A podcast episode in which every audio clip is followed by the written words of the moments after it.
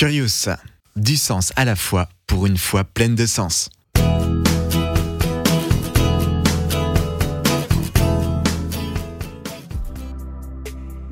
Le mal prouve-t-il l'inexistence de Dieu?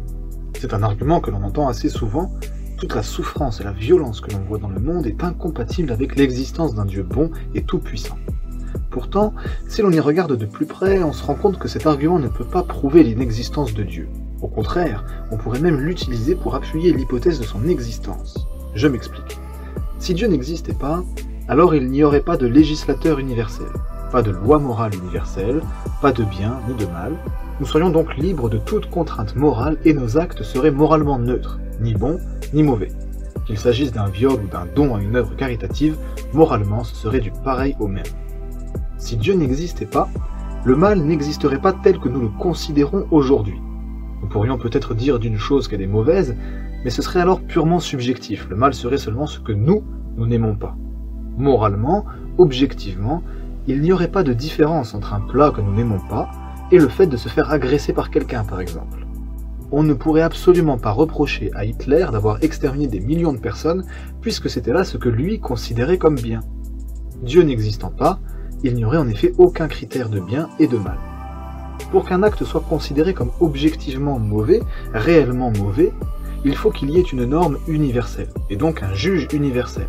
Donc il faut que Dieu existe, car c'est lui qui est le critère suprême du bien et du mal. Pourtant, je ne connais personne qui, devant un viol par exemple, serait capable de se dire Off, il n'y a là rien de mal ni de bon, il s'agit simplement d'une personne qui souhaitait répondre à un de ses besoins, c'est tout. Nous sommes tous révoltés au plus profond de notre être devant ce genre de situation. C'est quelque chose que l'on ne peut accepter, qui nous répugne et qu'on sait être mauvais. Partant de là, si nous sommes capables de mettre Dieu en cause sous prétexte que le mal existe et qu'il est révoltant, c'est parce que nous partageons tous une même notion du bien et du mal. Et cela n'est possible qu'à condition que Dieu existe et qu'il ait placé ces notions en nous. Nous voyons donc bien que le mal ne peut prouver l'inexistence de Dieu, au contraire. Pour faire simple, soit on accepte qu'un viol ou un génocide peuvent peut-être nous paraître mauvais, mais que ce n'est pas une obligation, et que surtout ils ne sont pas mauvais en soi. Et alors l'argument contre l'existence de Dieu ne tient plus, puisque le mal n'existe pas. Soit on considère que le mal existe bien, et qu'il est un problème, mais alors on est obligé d'accepter que Dieu existe, sans quoi nous n'aurions pas cette notion objective du mal. Dans tous les cas, on n'arrive jamais à argumenter solidement que Dieu n'existe pas. Toutefois, il n'empêche que la coexistence de Dieu et du mal nous interpelle et qu'elle nous pose question.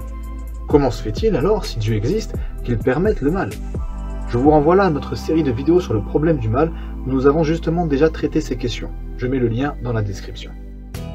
Retrouvez cet épisode avec les images sur la chaîne YouTube de Curious, K-U-R-I-O-U-S. Rendez-vous la semaine prochaine, même jour, même heure.